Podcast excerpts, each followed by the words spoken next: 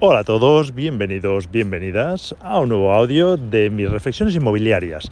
Me encuentro ahora mismo en Bilbao, que hemos venido a hacer una reunión con inversores de zona 3, hemos comido hoy todos juntos y bueno, aprovecho que he salido a dar un paseo aquí alrededor del hotel. Con este calor que hace, bueno, no sé cuándo vais a escuchar este audio, supongo que en un par de días lo compartiré, pero bueno, aquí está haciendo un calorazo. Eh, todo el mundo me decía que íbamos al norte que estaríamos fresquitos. Pero eh, la verdad que ayer llegamos a ver los 45 grados. Así que bueno, os podéis imaginar que no refresca mucho. Pero bueno, em, he aprovechado que salgo a pasear un poquito después de cenar para compartir con vosotros una reflexión que hacía hoy con algunos de los inversores que estábamos hoy en la comida y que creo que puede ser interesante para vosotros. Hace ya unas semanas hacía un audio en el que sacaba la bola de cristal, aunque en el mismo audio os decía que a mí no me gusta sacar la bola de cristal. Creo que esto de hacer pronósticos, predicciones, pues al final es que es, necesario, por lo menos hacia nosotros, ¿no? para ver un poco de qué manera vamos a invertir, si invertimos menos, si invertimos más, si nos endeudamos, si no.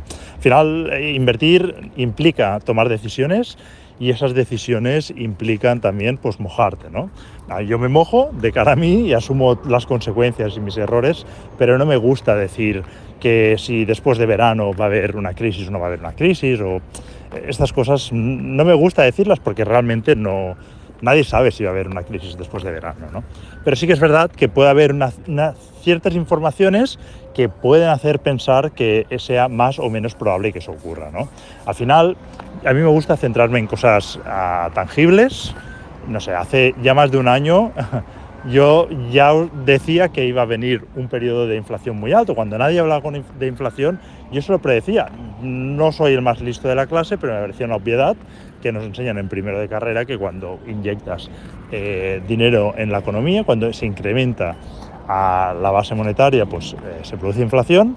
Ah, o puede ser discutible, ¿no? Se puede producir inflación, pero cuando la incrementas de una manera tan exagerada como se ha hecho en los últimos años, pues es blanco y en botella, va a venir inflación. Y luego, blanco y en botella, si hay inflación, suben tipos. Y en base a eso, pues yo he estado actuando también eh, los últimos años, ¿no? Bueno, los últimos meses o trimestres. Pues pidiendo más financiación, anclándome a tipos fijos, etcétera, preveyendo pues este horizonte a medio o largo plazo, quizá 10 años, ¿no? en el que pues, probablemente no volveremos a ver estas condiciones, o sí, o sí, ¿eh? porque ya también muchas voces dicen que bueno, cara los bancos centrales se ven obligados a subir los tipos de una manera relativamente agresiva, pero que en algún momento verán que esto se han pasado de frenada, que estas se están cargando la economía y tendrán que volver a recular. vamos a ver lo que ocurre. Al final todo esto son pronósticos y como os decía, no me gusta hacer pronósticos, pero sí que bueno, escuchar opciones y ver que sí, podrían ocurrir cosas que a lo mejor no se nos han a nosotros ocurrido, pero que ah, escuchamos en boca de otros y decimos, ah, pues es, es un escenario, vale, puede ser.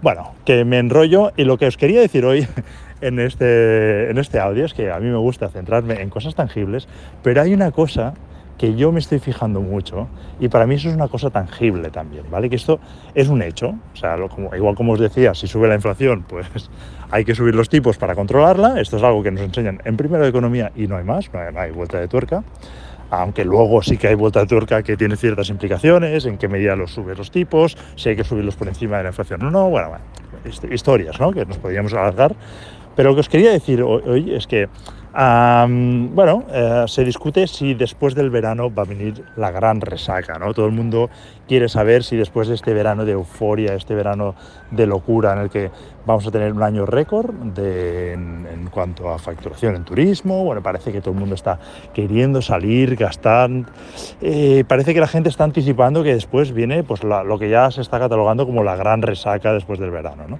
¿Va a ocurrir o no va a ocurrir? No lo sé, no tengo ni idea, pero sí que uh, me estoy fijando en que hay una idea que es la profecía autocumplida. ¿no? Si, si cada vez más gente está esperando que eso ocurra, es probable, y esto sí que para mí es tangible, por eso os, he metido todo el rollo de antes, para mí esto se produce, ya no es sacar la bola de cristal, sino que es algo tangible. Y es, un fenómeno que ocurre, ¿no? Cuando todo el mundo espera pues, que haya una recesión, lo que está ocurriendo es que mucha gente va a posponer esa expectativa ¿no? de que ocurra algo, pues la gente va a posponer decisiones de consumo. Y el hecho de posponer esas decisiones de consumo hace que implícitamente se produzca la recesión. La recesión ¿no? Si tú te quieres comprar el coche en septiembre, oye, pues a lo mejor hablas con tu pareja y dices, es que he visto en las noticias, o me ha dicho el chico del banco, o me ha dicho Pedro, que es tu amigo listo, que sabe de finanzas, que ah, después del verano, ojo, que la que se nos viene encima ya verás. Bueno, pues por el motivo que sea, has escuchado ruido y decides no comprar el coche en septiembre, sino que lo pospones. El otro, pues decide que en vez de irse de vacaciones o irse de restaurante cada semana, pues a lo mejor toca empezar a ahorrar un poquito. Eh, vamos a ver qué ocurre, ¿no? Eh, entonces, todas estas decisiones de reducir nuestro consumo lo que están haciendo es un efecto real, tangible en la economía. Y cuanta más gente crea que esto va a ocurrir, es más fácil que ocurra. Cuanta más gente esté esperando esa recesión después de verano, pues más fácil es que ocurra. Con lo cual, cada vez estoy escuchando más gente decir esto, cada vez veo más pesimismo en, el horizonte este de 2, 3, 4, 5, 6 meses, con lo cual cada vez es más probable que ocurra. ¿Qué va a ocurrir? No tengo ni idea. En cualquier caso, lo que siempre os digo, que si eso ocurre, eh, por un lado, a la parte más social, pues dura, ¿no? Habrá la gente que lo pasará mal, si viene una recesión, pues habrá gente que se quedará en paro, bueno, pues ya lo sabéis, ¿no? Todo lo que implica, pero por la parte no tan social, sino más inversora, esos son momentos de oportunidades, ¿no? En el momento que eh, los precios caen, ¿no? Todo el mundo os estáis quejando muchas veces cuando hablo con vosotros, el principal problema es que no encontráis oportunidades. Bueno, pues acordaros que son en esos momentos en los que pueden aparecer oportunidades, pues vendedores que tienen, pues que entran en, no sé si en pánico, ¿no? Pero pues bueno, ven, ven el lobo y deciden vender barato. Bueno, esa es una que hay que valorar. Que tengáis eh, también presente que ahora lo veis muy claro, que cuando los precios caigan hay que invertir. Cuando los precios caigan, muchos de vosotros, pues no lo vais a ver tan claro, ¿no? Os temblará el pulso, no tendréis tan... no lo veréis... Eh, bueno, pues el escenario se pondrá negro y cuanto más negro se ponga, más dudaréis y en realidad será cuando cuanto más oportunidades habrá porque los vendedores pues estarán más nerviosos todavía porque también estarán viendo todo ese escenario. Y os voy a decir más, aquí ya sí que me voy a mojar, voy a redoblar la apuesta y esto lo compartí hoy en la comida porque es algo que en mi cabeza sin darme cuenta ha ido evolucionando en las últimas semanas, esto mismo que os estoy explicando, ah, cuando voy a correr, cuando estoy haciendo ejercicio, hay momentos en los que, bueno, dejo ir fluyendo estos pensamientos. Y últimamente me venía pensando que si yo mismo estoy empezando a anticipar esto, o sea, a, ver que cada vez hay más gente con ese pesimismo, ¿no? Seguramente hay mucha gente que ya tiene ese pesimismo puesto en el cuerpo, eh, pues porque ven las noticias, porque ven los titulares, porque ve que todo el mundo lo está diciendo, ¿no? Entonces, si estas personas tienen algo a la venta, es muy fácil que ya empiecen a ver el lobo.